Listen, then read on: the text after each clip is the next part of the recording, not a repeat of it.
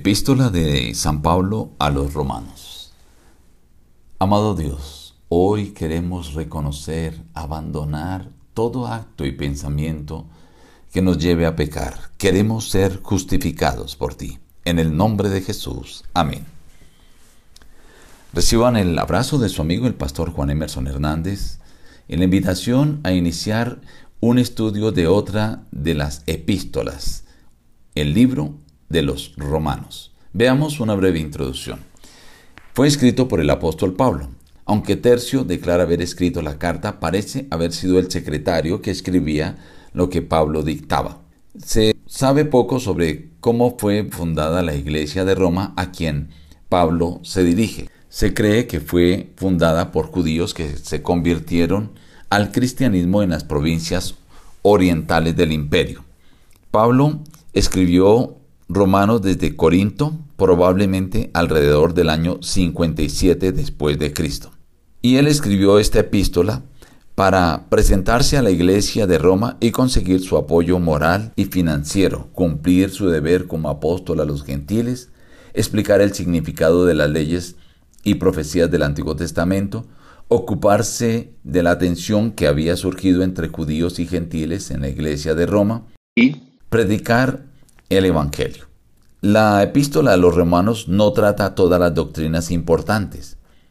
Ofrece un tratamiento profundo y sin par de los efectos del pecado de Adán, la prioridad de Israel, la incapacidad humana para guardar la ley y la definición de la fe. El libro de los romanos es excepcionalmente importante para todos los que buscan proclamar el Evangelio mientras esperan el regreso de Jesús. Veamos apartes del capítulo 1. Pablo, siervo de Jesucristo, llamado a ser apóstol, apartado para el Evangelio de Dios. Doy gracias a mi Dios mediante Jesucristo por todos vosotros, porque sin cesar hago mención de vosotros siempre en mis oraciones. Si es la voluntad de Dios, tenga al fin un próspero viaje para ir a vosotros, porque deseo veros a griegos y a no griegos, a sabios y a no sabios soy deudor. Pronto estoy a anunciaros el Evangelio también a vosotros que estáis en Roma, porque no me avergüenzo del Evangelio, porque es poder de Dios para salvación de todo aquel que cree, del judío primeramente y también del griego. Pues en el Evangelio la justicia de Dios se revela por fe y para fe, como está escrito, mas el justo por la fe vivirá. La ira de Dios se revela desde el cielo contra toda impiedad e injusticia de los hombres. Lo invisible de Él, su eterno poder y su deidad, se hacen claramente visibles desde la creación del mundo y se pueden discernir por medio de las cosas hechas. Por lo tanto, no tienen excusa. Ya que, habiendo conocido a Dios, no lo glorificaron como a Dios ni le dieron gracias, al contrario se envanecieron en sus razonamientos y su necio corazón fue entenebrecido. Pretendiendo ser sabios, se hicieron necios. Los entregó Dios a la inmundicia y a los apetitos de su corazón. Deshonraron entre sí sus propios cuerpos, honrando y dando culto a las criaturas antes que al Creador. Pues aún sus mujeres cambiaron las relaciones naturales por las que van contra la naturaleza.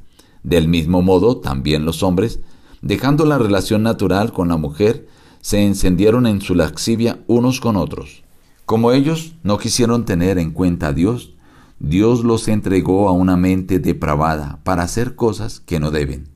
Esos, aunque conocen el juicio de Dios, que los que practican tales cosas son dignos de muerte, no solo las hacen, sino que también se complacen con los que las practican.